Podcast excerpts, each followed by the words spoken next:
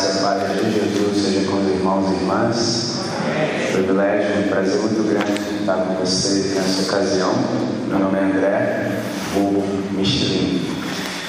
Eu quero chamá-los e chamá-las para a Epístola de Tiago,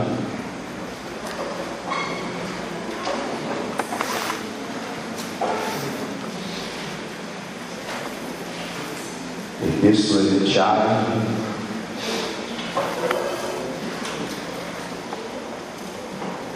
capítulo 1, verso 1.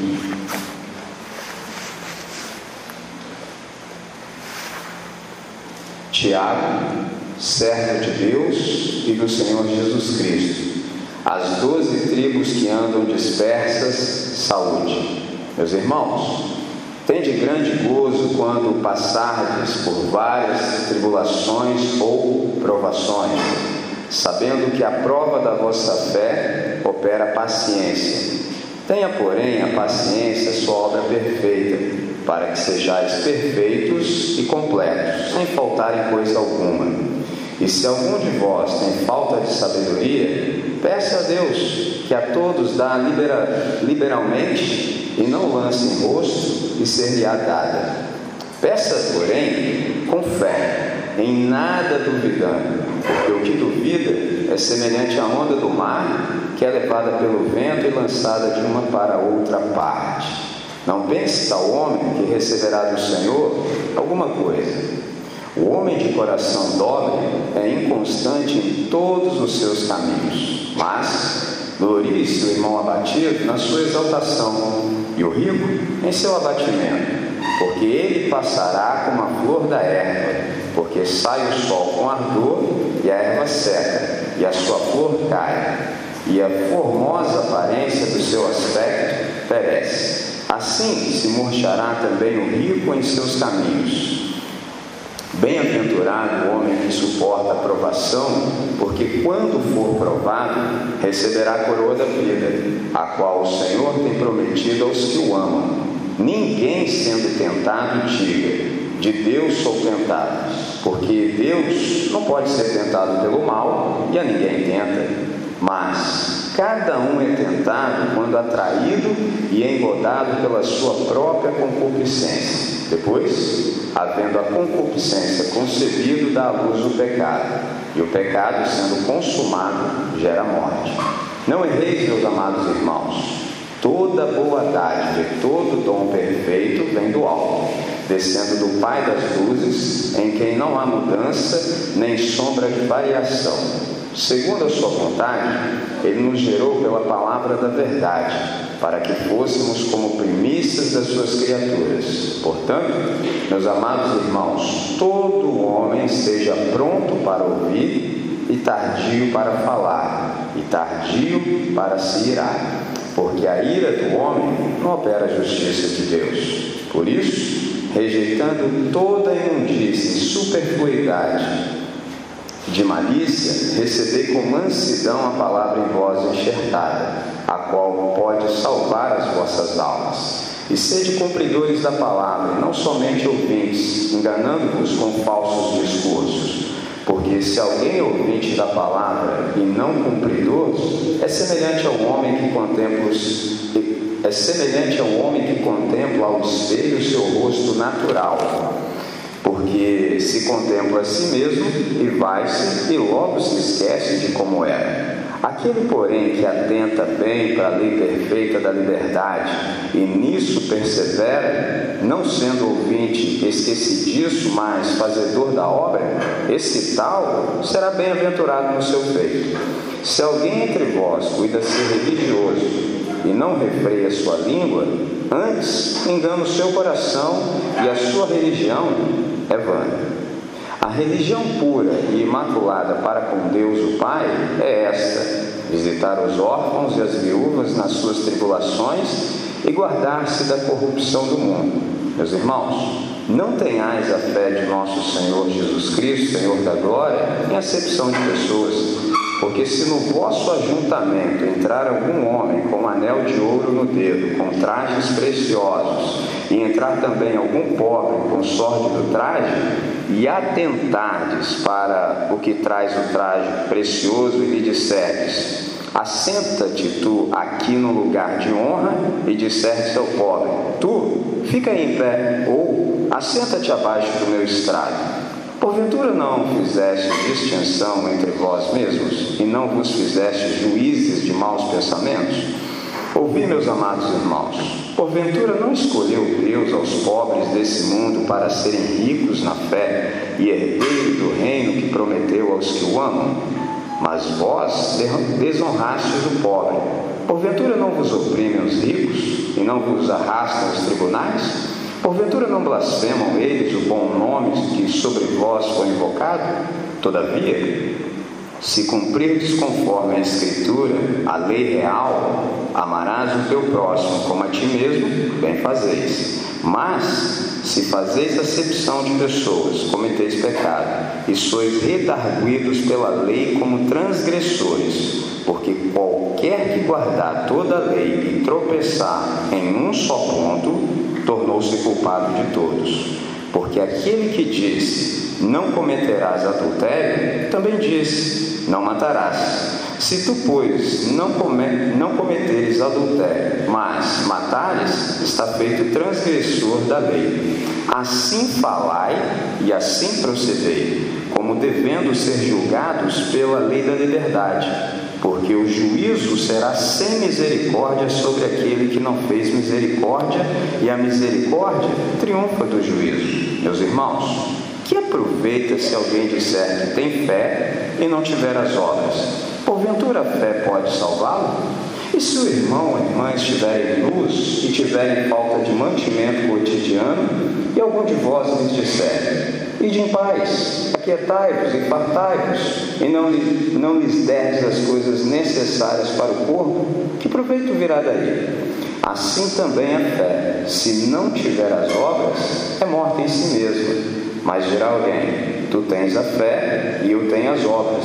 Mostra-me a tua fé sem as tuas obras, e eu te mostrarei a minha fé pelas minhas obras.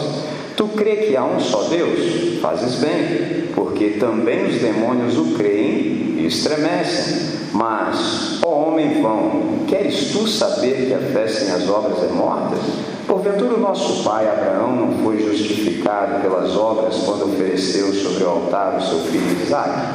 Bem vês que a fé cooperou com as suas obras e que pelas suas obras a fé foi aperfeiçoada. E cumpriu-se a escritura que diz: E creu Abraão em Deus, e foi isto imputado como justiça, e foi chamado o amigo de Deus. Vedes então que o homem é justificado pelas obras e não somente pela fé. E de igual modo, Raabe, a meretriz, não foi também justificada pelas obras quando recolheu os emissários e os, e os despediu por outro caminho? Porque assim como o corpo sem o espírito está morto, assim também a fé sem obras é morta. Meus irmãos, muitos de vós não sejam mestres, sabendo que receberemos mais duro juízo, porque todos nós tropeçamos em muitas coisas. Se alguém não tropeça em palavras, o tal é perfeito e poderoso para também refrear todo o corpo. Ora, nós fomos freios nas bocas dos cavalos para que nos obedeçam e conseguimos dirigir todo o seu corpo.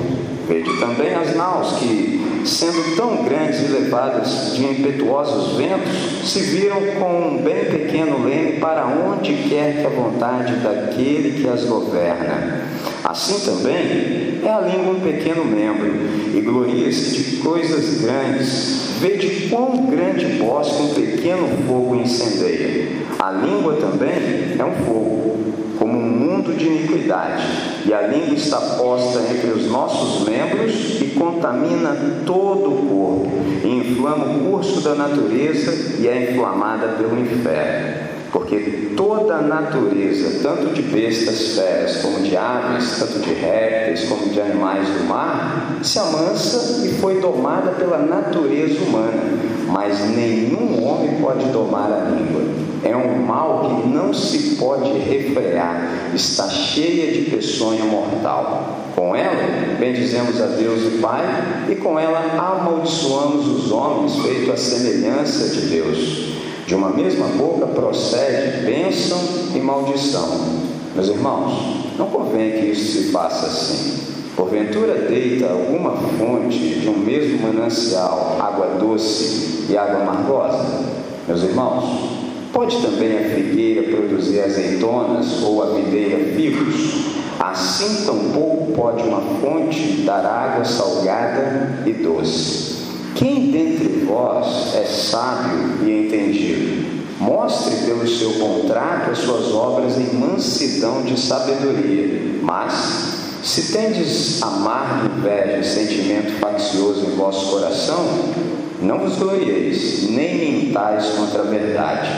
Essa não é a sabedoria que vem do alto, mas é terrena, animal e diabólica. Porque onde há inveja e espírito faccioso, aí há perturbação e toda obra perversa. Mas a sabedoria que do alto vem é, primeiramente, pura, depois pacífica, moderada, tratável, cheia de misericórdia e de bons frutos, sem parcialidade e sem hipocrisia. Ora, o fruto da justiça semeia-se na paz, para os que exercitam a paz. De onde vêm as guerras e pelejas entre vós? Porventura não vem disto, a saber, dos vossos deleites que os vossos, que nos vossos membros guerreiam, cobiçais e nada tendes. Matais e sois invejosos e nada podeis alcançar. Combateis e guerreais e nada tendes, porque não pedis. Pedis e não recebeis, porque pedis mal, para o gastardes em vossos deleites, adúlteros e adúlteras. Não sabeis vós que a amizade do mundo é inimizade contra Deus? Portanto, qualquer que quiser ser amigo do mundo constitui-se inimigo de Deus. Ou, cuidais vós que em vão, diz a Escritura, o Espírito em que o Espírito que em nós habita tem ciúmes? Antes, ele dá maior graça. Portanto, diz: Deus resiste aos soberbos, mas dá graça aos humildes. Sujeitai-vos, pois, a Deus, resisti ao diabo, e ele fugirá de vós. Chegai-vos a Deus, e ele se chegará a vós. Alimpai as mãos, pecadores, e vós de duplo ânimo, purificai os corações. Senti as vossas misérias e lamentai e chorai. Converta-se o vosso riso em pranto e o vosso gozo em tristeza. Humilhai-vos perante o Senhor e ele vos exaltará. Irmãos, não faleis mal um dos outros.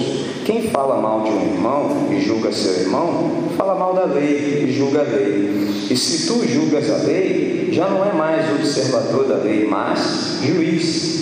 Há um só legislador que pode salvar e destruir. Tu, porém, quem és que julgas a outra?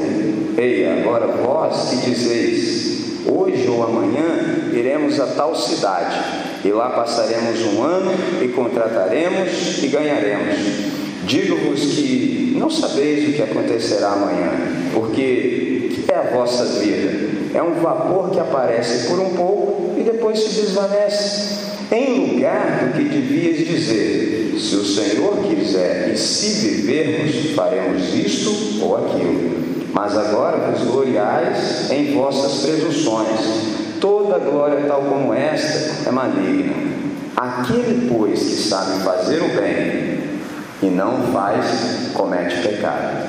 Eia, pois, agora vós ricos, chorai e pranteai por vossas misérias que sobre vós hão de vir as vossas riquezas estão apodrecidas e as vossas vestes estão comidas de traça. O vosso ouro e a vossa prata se enferrujaram.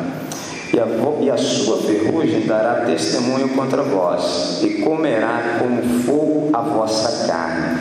Entesouraste para os últimos dias. Eis que o jornal dos trabalhadores que ceifaram as vossas terras e que por vós foi diminuído clama.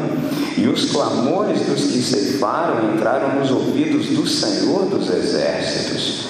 Deliciosamente viveste sobre a terra e vos deleitaste, cevaste os vossos corações como num dia de matança condenastes e matastes o justo, e ele não vos resistiu. Sede, pois, irmãos, pacientes até a vinda do Senhor.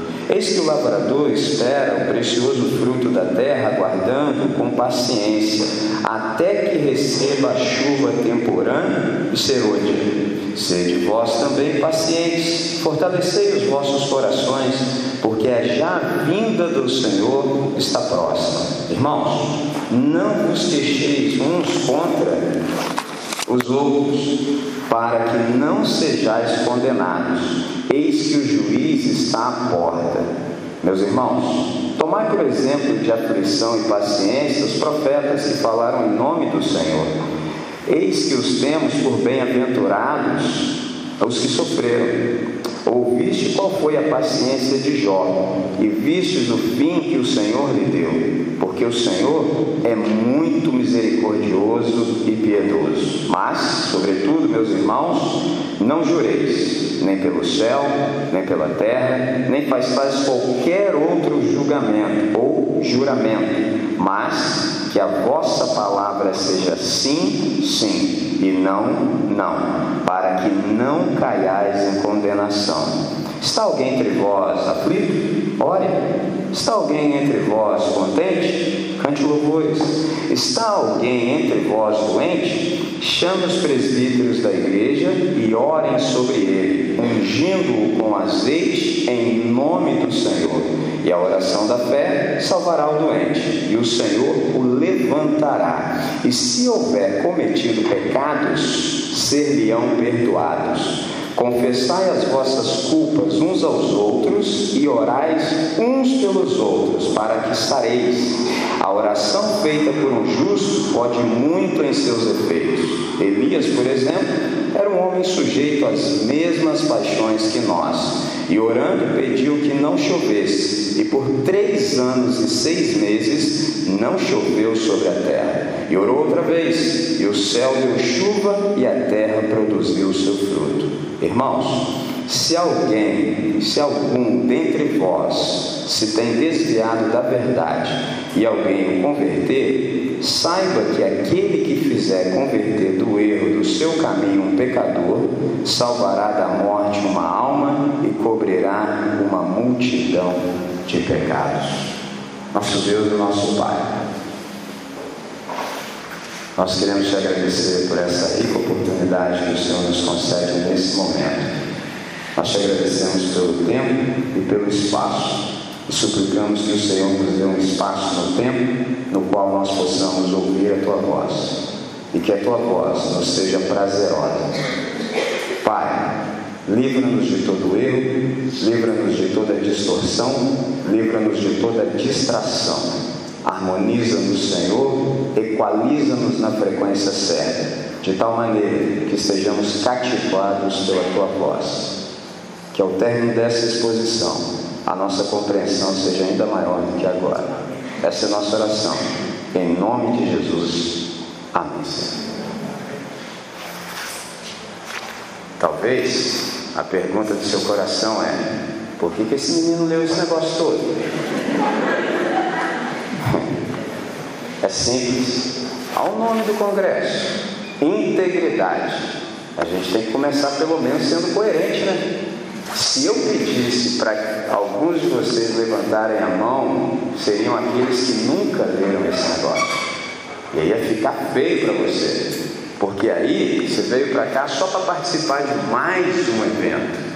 Só que quando a irmã que me precedeu veio aqui e falou que nós somos testemunhas, isso inflamou meu coração, porque eu já estava pensando nesse negócio junto com o Espírito Santo já tinha um tempo. Eu falei, Deus, mas vou ter que cometer essa loucura aí mesmo? Eu só entro em com Deus. Eu falei, é isso aí mesmo. Eu falei, é mesmo? É, ué. Sabe por quê? Testemunha, essa palavra, quando você dá uma checada no original, é martureu. é de onde vem a nossa palavra Marte. Esse texto que nós lemos aqui agora, quando nós fizemos o que fizemos, eu li, você ouviu e acompanhou, isso aqui é um ato de liberdade. Enquanto eu lia esse texto junto com você, inúmeros irmãos nossos no planeta foram martirizados. Nós somos ocidentais, a gente nem faz ideia do que é isso. Um dia desse eu estava lá no Egito, entre muitos humanos. Você ia falar, pensar que ia falar muçulmanos. Não, muitos humanos. Mano, imagina você estar tá num lugar que você respira tensão. A chapa pode esquentar a qualquer momento. Você não viu há pouco explodir uma, um prédio de uma igreja? Eu estava em um deles. Passei lá com meu skate, andei e tal. Passou um tempo, os caras explodiram o negócio. Lá é assim. Aqui a gente tem todo esse conforto e toda essa comodidade. Ao invés de nós usarmos essa liberdade para o bem, a gente usa mal. Nessa noite aqui tem pessoas que foi a primeira vez que leu. Poderia ler quantas vezes quisesse, mas não tem feito bom uso disso. E aí a gente se torna incoerente. Ser incoerente é um problema terrível. Às vezes eu ouço pessoas falando sobre santidade, isso e aquilo, um dia alguém perguntou para mim assim, André, o que é santidade? Como é que define isso? Eu falei, é simples. Santidade é simples. Santidade tem que ver com coerência. O que é ser santo? O que é ser. O que é santidade? Santidade é vida coerente com a fé que você abraçou. Percebe? É o mesmo que eu chegar aqui e dizer para você assim: prazer, meu nome é André. Você fala, pô, legal, não sabia que seu nome é André. Meu apelido é Michelin. Pô, legal. Aí eu digo assim: sou negro, tenho dreadlocks até perto dos joelhos. Fala, hã? O cara viajou esse tempo todo para vir aqui me falar o óbvio. Então, Todas as coisas que eu falo para você são óbvias, porque você pode vê-las. O nosso problema é que a gente tem verbalizado coisas que as pessoas não estão vendo em lugar nenhum. Esse texto é o nosso texto, é a nossa vida. Como é que pode, num encontro como esse, que a gente vai conversar sobre integridade na carta de Tiago, alguns nem leram esse negócio? Percebe? Você não acha assim que é, no mínimo, incoerente? Isso é tão sério, tão sério, que a pergunta, na verdade, deveria ser assim: por exemplo, como é que você faz para conseguir não ler a Bíblia? Entendeu? Pô, a gente tinha que fazer congresso sobre isso, tinha que chamar todos os caras que se dizem crentes, entendeu? Discípulos de Jesus de Nazaré, e fazer um congresso só esses caras vêm pregar para nós. Só, como assim, André? Enlouqueceu? Não, cara, porque esses caras aí vivem um negócio fantástico.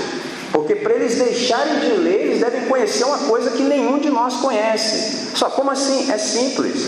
Deus nem disse para a gente ler a Bíblia. Falei, mano, o cara enlouqueceu total. Não sei o que eu estou falando. Deus disse para a gente comer a Bíblia, é diferente. E tem gente entre nós que se diz discípula de Jesus que nem lê. Mano, é para comer. Porque quando você come algo, aquilo que você come começa a fazer parte do seu ser. E quando você se exercita, entendeu? Começa a transpirar, aquilo que você comeu começa a sair pelos poros. Tá pegando a ideia? E à medida que sai pelos poros, você caminhando aí na resistência, nesse gerúndio existencial, porque é indo, você está andando pelo planeta, a galera começa a sentir o cheiro. Pô, essa fragrância aí é maneira, velho. Pode essa parada aí. Ó, ao invés de você buzinar na cabeça dos caras, os caras é que vão perguntar para você: meu irmão, na moral mesmo, só entre nós. Aí, teu layout, design, fachada, visual, pegada, é até parecido assim com o nosso. Mas por que, que a tua vibe é completamente diferente da nossa? Por que, que você, quando decide, nunca decide com os mesmos critérios que a gente? Por que, que você pensa com outras categorias? Por que, que tudo que você faz, seja do comer ao beber ou qualquer outra coisa, tudo seu é diferente? Ótimo, maneiro. Aí você fala, está com tempo? Senta aí, ó. Já viu falar de discipulado? Pegou essa ideia? Igrejeis, crentez. Todo mundo já ouviu falar essa palavra, a galera só não sabe o que significa. Quando o cara te pergunta isso, irmão, qual é a tua? Você fala assim, está com tempo? Aí o cara fala assim, você fala, senta aí. Aí você faz assim, ó, discipulado do cara. É verdade? Aí você começa a trocar uma ideia com ele nesse nível aqui. Qual o nosso problema? A gente sempre quer conversar com as pessoas daqui, cara, tá? Não vai funcionar. E o pior é que não funciona porque já está errado. E pior ainda, caras não estão vendo nada de diferente em nós que justifique essa nossa arrogância. Esse é o ponto, porque nem nós mesmos cremos nesse negócio. E a gente demonstra que não crê, não dando valor nenhum. Mano, esse texto que está aí na sua mão e na minha agora custou a vida de muitos irmãos. A gente está numa geração hoje, se o cara tiver dor de cabeça, ele já começa a reclamar. Ô pastor, Deus deve estar tá boladão comigo, o capeta está furioso. Isso, rapaz. Pelo amor de Deus, rapaz. Já viu falar de aspirina? Entendeu? Vai lá, toma um medicamento, rapaz. Ô, oh, para. Já estou até com vontade de falar outra coisa. Para com isso, cara. Os caras foram para fogueira. Você sabe o que é isso? Churrasquinho. Pegou? John Huss, John Wycliffe, para que esse texto chegasse à nossa mão. E a gente deixa aí, ó, de qualquer maneira. Ler é um ato de liberdade. Ler prejudica muito a sua ignorância. À medida que você lê, você fala assim: opa, à medida que você lê, você pode receber um batismo do Senhor, um batismo de lucidez. Seu olho pode abrir e você começar a enxergar a realidade do jeito que ela é mesmo. Você fala assim: que parada essa aí, meu irmão? Bagunça essa aí. Por que, que esse negócio está desse jeito? Aqui, ó, está dizendo aqui que não deveria ser assim. Sabe qual é o problema? Que a gente não tem dado o valor que deve. Esse é o problema. Essa nossa geração, eu não sei o que, que a gente vai falar para Jesus, não, hein? Entendeu? Só não diga que não teve esse dia que eu tentei te dizer. Eu não sei o que, que nós vamos falar para ele, não. Rapaz, vocês tinham todos os meios tecnológicos, entendeu? Vocês tinham um negócio chamado Google Tradutor. Se vocês quisessem falar com qualquer pessoa no planeta, era fácil. Como é que vocês conseguiram se tornar essa nulidade, essa irrelevância? Aí você vai ver como é que vai sentar o negócio. Aí sabe o que a gente vai responder? É, Senhor, porque a gente era da geração gospel. Nosso negócio era pular, dançar na tua presença, chupar o dente, fazer cara assim de dor. Mano, pensa comigo. Os anjos que nunca deixaram a sua habitação, jamais, eles temem olhar para Deus. Eles têm três pares de asas. Com duas, eles cobrem os olhos. Com duas, eles cobrem os pés. Eles não ousam olhar para Deus. Pé na Escritura Sagrada é símbolo de poder. Não há nenhum poder que possa subsistir diante do Todo-Poderoso. Então eles cobrem os pés. E com duas eles voam. Sabe o que eles estão dizendo? Nós estamos de prontidão. É só o Senhor dizer e nós obedecemos. E eles dizem assim: Santo, Santo, Santo é o Senhor. Mas tem um detalhe: se você viu direitinho, você percebeu que eles não disseram isso para Deus.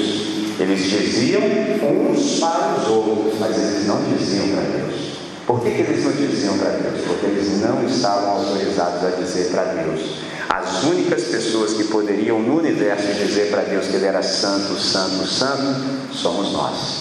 Você acha que o Isaías se desesperou da vida dele por quê? Ele disse assim: Ai de mim que vou perecendo, porque os meus olhos viram o Rei da Glória, e eu sou um homem de lábios impuros e habito no meio de um povo de impuros lábios. Sabe o que Isaías está falando? Eu sou o mesmo lixo que todo mundo. Esse é o problema. Enquanto eu e você não tivermos essa experiência, vai continuar desse jeito aí, ó. Vai continuar assim. Aí a galera pula, grita, rola e tal, mas e daí? E daí? Percebe? E daí? Qual é a relevância disso? Por que, que o nosso país está como está? Então, essa já é a primeira. Então, a questão inicial não é quantas vezes, por exemplo, a gente já leu esse texto. Eu sei que nessa noite há pessoas aqui que leram pela primeira vez, mas a questão nem é essa. A questão é quantas vezes esse texto leu você. Só que isso, André, ela acontece um milagre fantástico quando você lê a Escritura Sagrada.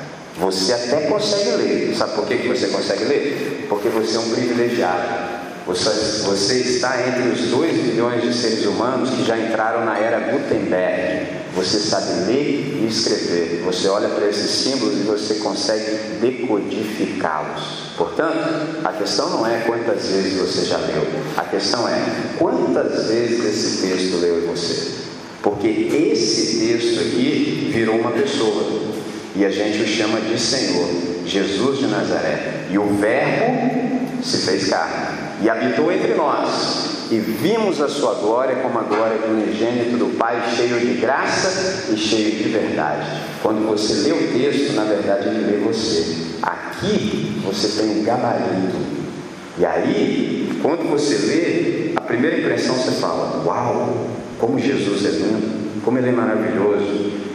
Ato contínuo, você fala: Nossa, que coisa horrível, é você mesmo. Só que aí, como você viu a primeira imagem, a primeira imagem a imagem de Jesus, pode surgir uma oração no seu coração: Senhor, eu gostaria de ser tão bonito como o Senhor. Se você tão somente pensar isso no seu coração, o Espírito Santo já traduz e faz chegar ao Pai como uma oração, e o Pai fala: Eu faço. É sobre isso que eu quero conversar com você, com base nesses últimos versos aqui, a partir do versículo 16 do capítulo 5 de um modo mais sucinto que posso para essa hora. Versículo 16. Observe que está dito aqui, ó. Confessai os vossos, as vossas culpas, ou em algumas versões, confessando os vossos pecados uns aos outros e orando uns pelos outros para que sejam curados. A oração feita por um justo pode muito em seus efeitos. O que está sendo dito aqui? Esse texto aqui é bem provável que você já tenha ouvido a parte B dele. A parte B o pessoal cita o tempo todo, mas a parte A pode ser que seja a primeira vez que você ouviu. E se é a primeira vez que você ouviu a parte A, queria te chamar a atenção de novo para um detalhe aqui. Confessando os vossos pecados, ó, com S, pecados, uns aos outros, a fim de seres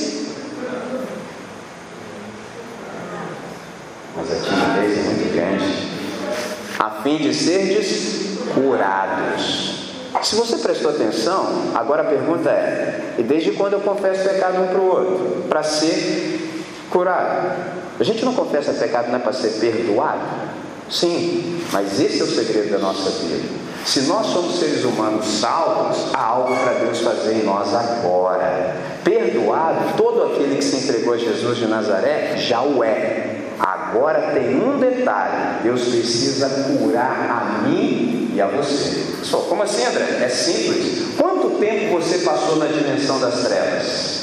Só que isso é, ué, império das trevas. Nós fomos chamados para o reino do Filho do seu amor. Império é uma linguagem de força. Você não vai porque quer, você vai oprimido, é na marra. Reino não. Reino você se dobra de modo submisso, você quer, é voluntário, é consciente, é deliberado. Eu quero, eu quero me dobrar diante de Deus. Quanto tempo você passou na dimensão das trevas? Quanto tempo Deus levou para te chamar de lá e colocar do lado de cá? Não sei quanto tempo. Agora eu sei que no tempo que você passou lá, você aprendeu a fazer um montão de coisas. E se você aprendeu a fazer esse montão de coisas lá na dimensão das trevas, eu preciso te dizer que você aprendeu do jeito errado. Você não sabe ser gente da maneira certa, você só sabe ser gente da maneira das trevas. E quem domina a dimensão das trevas é o diabo. Pessoal, epa! Pessoal, que isso, André? É, eu sei que você nunca ouviu esse negócio, por isso que eu estou te contando. Por isso que a gente tem dificuldade com integridade, por isso que a gente tem dificuldade em ser coerente, porque a gente está doente confessando os vossos pecados uns aos outros, a fim de serdes curados. O que é um ser humano salvo? Ser humano salvo é alguém que saiu do inferno. Ó, só de falar isso já é uma quebra de paradigma, porque você já está me acompanhando no raciocínio, você está falando, que isso, André? Assim, me disseram para aceitar Jesus para quando eu morrer se eu fosse para o céu. E assim, eu fiquei com o medão do inferno, assim, pô, pensei bem, falei, ah não, diabão lá, não lá, vidente, aí o bicho pegando, ah não, salvação, não, segura contra incêndio. Tem gente que acredita que é assim. Aí o cara acha, o evangelismo dele é assim, aceita Jesus, porque senão você vai para o inferno. Não, a questão nunca foi essa. Nunca em lugar nenhum está dito isso. Isso não é o Evangelho, isso é terrorismo, mas não é o Evangelho. Tem uns caras assim que em acampamento gostam de passar um filmezinho da pesada, o cara fica boladão, aí, pô, não, você está Jesus, eu pôr o capetão lá, bicho pegando lá, mão fogo, não vou não. Não é nada disso, cara. A questão não é que você vai morrer e vai para o inferno. A questão é que todo aquele que já nasceu em pecado já está no inferno. Qual é a boa notícia do Evangelho? Jesus de Nazaré está tirando pessoas do inferno agora. Esse é o ponto. É só, eita, se é assim, ainda tem mais. Sair do inferno, tem uma galera que já saiu, mas tem um detalhe: se você começar a conviver com ele no dia a dia, parar de ficar nesse negócio dessa reunião aqui, que a gente já sabe tudo que vai acontecer, já sabe os trejeitos, você começa a ver que o cara é esquisito, a cara é estranha. Só menino, qual é a tua, qual é a tua, meu irmão? Sabe o que está acontecendo? Ele jura de pé junto que saiu do inferno, mas o inferno não saiu dele. Pegou a ideia? O que é um ser humano salvo? É alguém que saiu do inferno, mas é alguém que tem o inferno sendo retirado de si dia após dia. Aí a sua pergunta é, André, se é desse jeito aí, como é que faz para o inferno sair da pessoa dia após dia? Discipulado. Aí esse cara vai ser matriculado na escola do Espírito Santo, vai ter aulas com Jesus na existência. Dias, Jesus vai começar do trivial, vai ensinar o cara até arrumar a cama.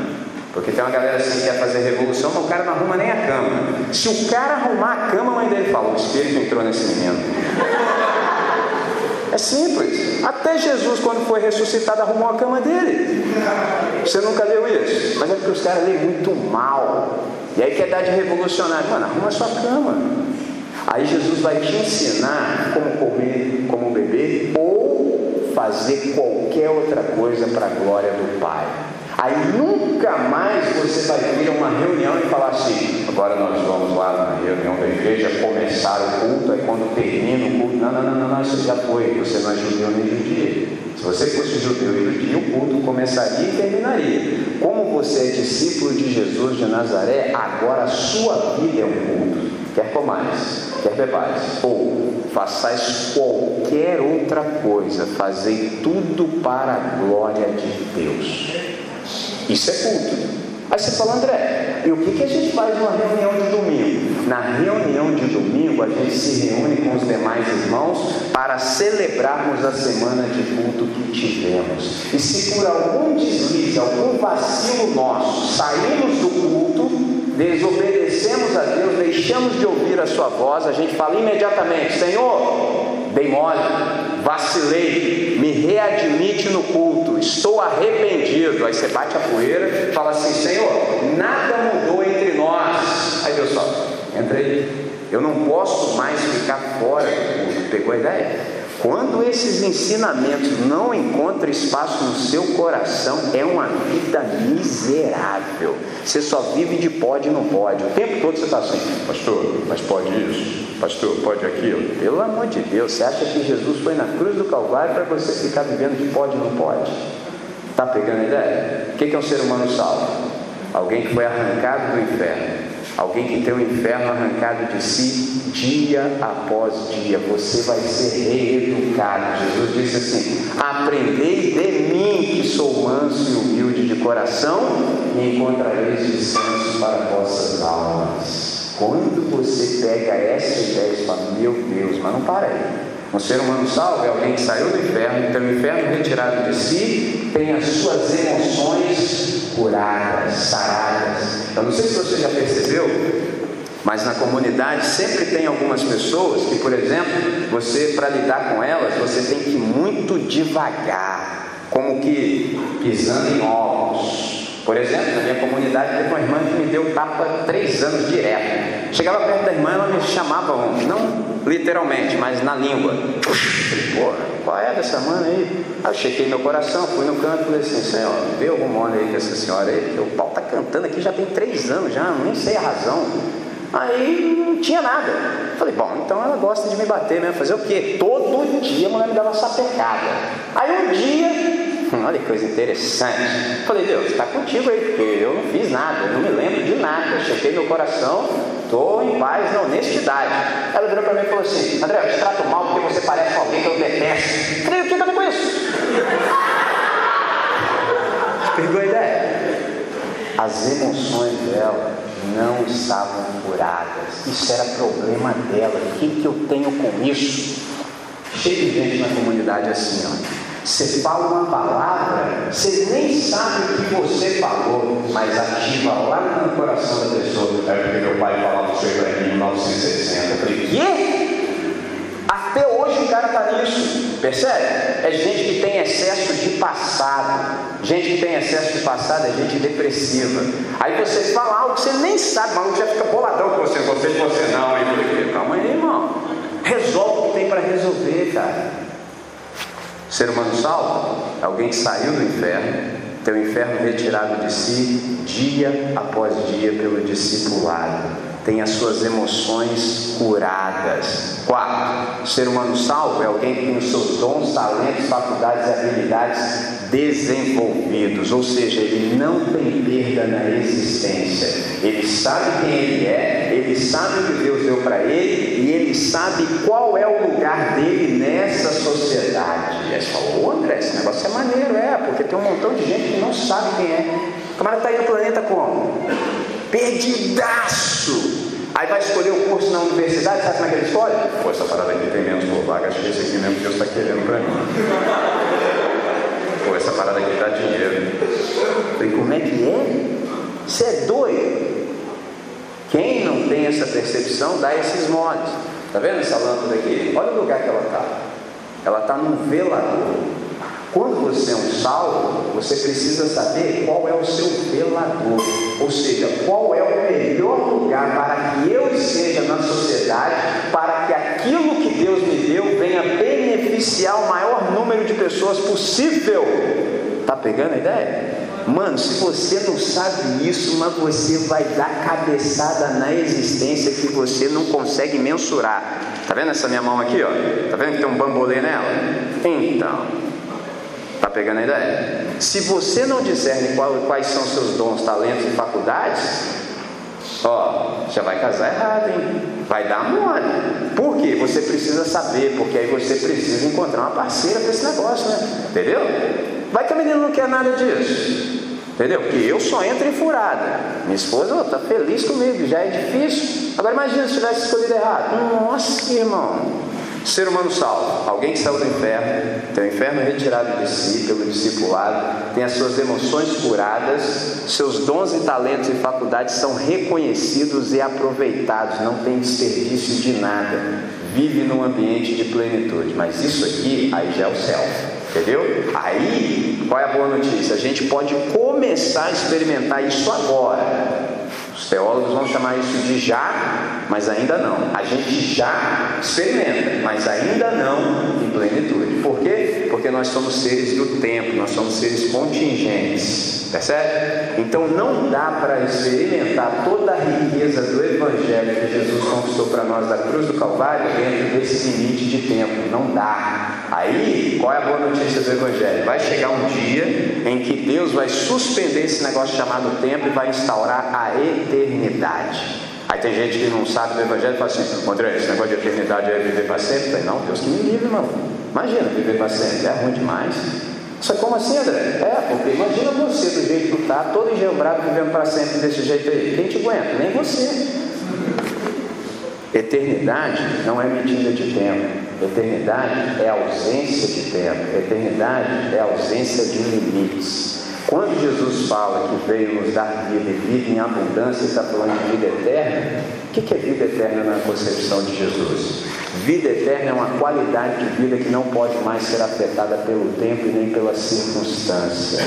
Por isso que quem é salvo, vive desse jeito que eu acabei de descrever, consegue celebrar o nome de Deus independente da circunstância. Quem não conhece isso, qualquer dor de cabeça, qualquer batidinha de dedinho no móvel, o cara já blasfema. Percebe? Perseguição, então, nós que somos ocidentais, a gente nem consegue conceber o que seria isso. A gente não consegue.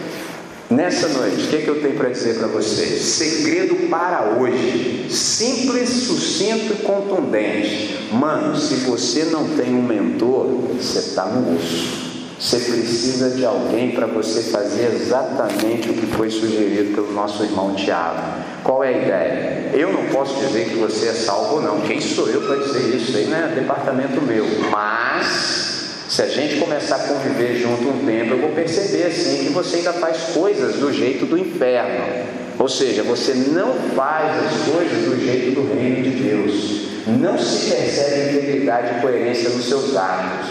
Se você for honesto, sabe o que você vai fazer? Você vai começar a observar na comunidade quem é gente séria do Evangelho. A gente sempre sabe quem são os caras sérios da comunidade. A gente sabe, a gente sabe. Sabe o que, você faz? Se você for homem, procura um cara que é homem sério da sua comunidade e fala para ele assim: irmão, é o seguinte, olha só, liga Eu sou salvo por Jesus, me entreguei para Ele. No entanto, ainda existem algumas coisas em mim que eu reconheci pelo Evangelho que não estão do jeito de Jesus de Nazaré. Ainda continuo tendo pensamento, assim, você vai rasgando o pé. Sabe o que vai acontecer? Quando você for honesto com essa pessoa, ele vai dizer para você assim: você também não. Sabe qual é o seu problema? Que a gente acha que só acontece com a gente. Pegou? Faz muito tempo, muito tempo, desde quando a gente era pequeno, que a gente percebeu que nós não seríamos aceitos na sociedade se a gente não colocasse uma máscara na cara. Desde aquele dia a gente anda com essa máscara, de tal maneira que a gente se despersonalizou total. E a gente acha que essa nossa despersonalização está impressionando a Deus. Olha que interessante. A gente não se dá conta disso e quer falar com Deus como se a gente tivesse assim nu diante dele, mas na verdade a gente está com máscara.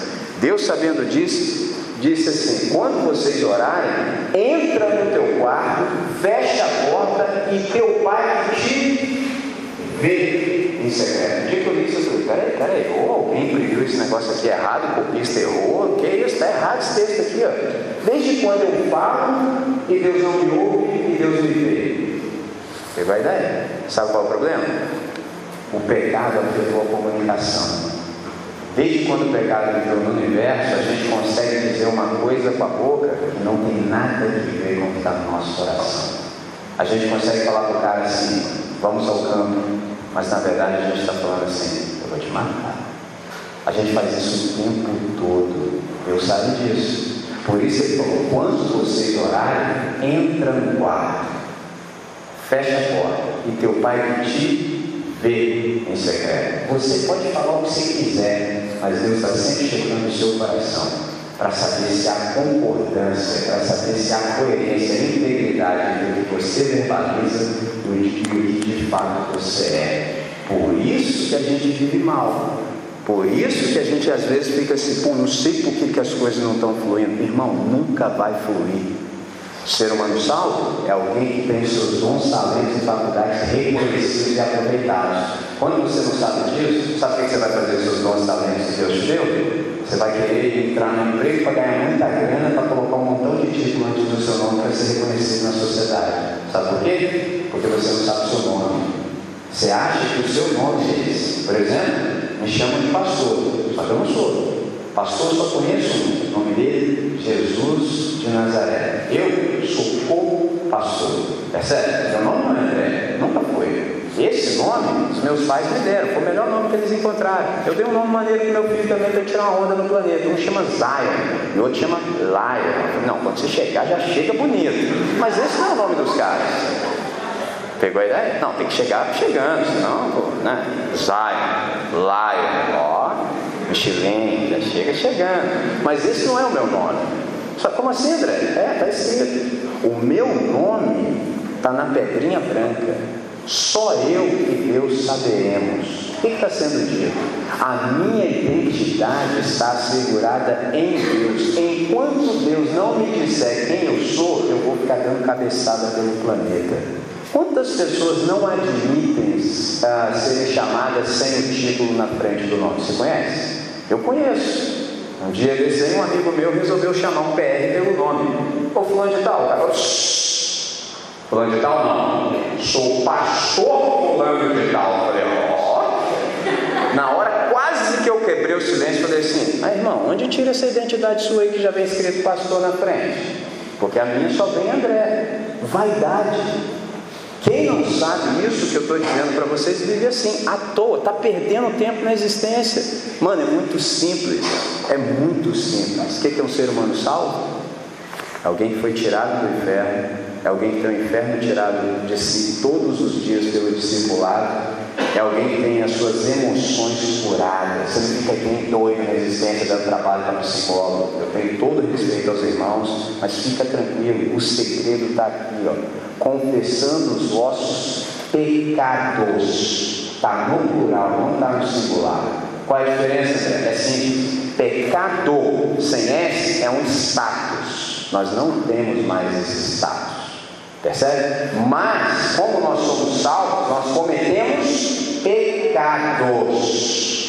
Para o pecado, Deus já resolveu. Como é que ele resolveu o nosso status? Cruz do Calvário, está resolvido. E para os nossos pecados, diariamente, infelizmente, a gente comete sangue de Jesus. Aí o sangue de Jesus nos purifica de todo pecado. Mas tem um detalhe: quando você faz bobagem no universo, Deus te perdoar, já está perdoado. Agora a questão é: quanto tempo ele vai levar para te purificar de toda iniquidade? Esse é o ponto. Por quê? Todo pecado tem consequência, e toda consequência tem sequência, traduzindo e aplicando. Gente que não tem nada a ver com as besteiras que você faz, vão sofrer por isso. Quanto tempo vai levar para Deus resolver essa besteira que você fica fazendo? Caramba, por isso que você precisa de gente séria na comunidade para falar, ei, faz isso aí não, cara. Essa parada aí não é legal. Se você não tiver amizade espiritual, irmão, a coisa não acontece. Está escrito aqui, ó. Confessando os vossos pecados uns aos outros, a fim de serdes curados. Nessa noite, nessa simplicidade, essa é a palavra do Evangelho para nós. Eu insisto com vocês, nós só viveremos mal depois de termos ouvido o que ouvimos, sabendo que Jesus já fez o que havia para ser feito, só se a gente quiser. Se a gente não quiser, você já sabe com qual palavra você resolve a sua vida. Basta que você, ouvindo a voz de Deus, diga assim: Senhor, eu concordo contigo. Eu não sabia nada dessas coisas aí. Eu estava dando muito de religioso, estava levando para a barriga, estava empurrando, mas agora eu sei. Eu sei que ó, o negócio não está legal para mim. Eu até digo que saí do inferno, mas quem fica perto de mim, próximo, percebe que o inferno ainda está em mim e se manifestando. Eu não faço as coisas do jeito do meu paradigma que é Jesus de Nazaré. As minhas emoções ih, estão em frangalhos. Meus dons talentos de faculdade, não faço nem ideia do que seja isso, nem sei o que eu vou fazer da vida, foi eternidade. Percebe? E também tampouco estou vivendo num ambiente de plenitude, não estou bem. Mano, se esse é o seu caso, você já sabe o que você tem que fazer. Fala com Deus, resolve o que tem para resolver. E ainda hoje, ainda hoje, procure alguém que seja sério na comunidade para ser o seu mentor. Porque sem mentoria não tem vida cristã saudável. Qual é a boa notícia? Talvez você está pensando que você tem que fazer um montão de coisas tem que fazer isso, tem que fazer aquilo. Não, isso aqui não é religião. Religião é que trabalha com tarefas. Isso aqui é fé cristã. Qual é a diferença? A fé cristã não é uma fé de tarefas. A fé cristã é uma fé de poder. Como subir uma escada, mas não é você que sobe a escada, é a escada que sobe você. Você tão somente fica quieto na escada. E pode ser que você esteja pensando assim, André, mas na moral mesmo, eu me conheço, velho, não consigo ficar quieto na escada não, vou andar para trás. Ó, tem cara que é assim. Até eu ficar quieto na escada não me pertence. É o Espírito Santo que vai, vai fazer você ficar quieto na escada. Por isso eu insisto com você. Mano, mano, você só vive mal se você quiser. E digo mais: a partir de hoje, você vai ter que fazer uma força enorme para fingir que a solução não estava diante de você com toda a simplicidade do universo. Todos os dias agora que você viver mal por rebelião e rebeldia, você vai ter que fingir que esse dia não aconteceu. Percebe? Sua onda vai ser ruim demais. Eu sei, por isso eu estou te avisando. Com uma palavra você resolve a sua vida. É só você cessar a rebelião. Fala, Senhor, eu dei mole até aqui. mas a partir de hoje eu cansei. Eu estou afim de viver nessa dimensão aí da galera que é curada. Se você está afim, eu queria te chamar para a gente fazer uma oração todos juntos. Vamos orar? Vamos falar com quem resolve? Se você tem dificuldade de se manter concentrado com seus olhos abertos, vamos falar com o nosso Pai. Vamos falar com quem resolve.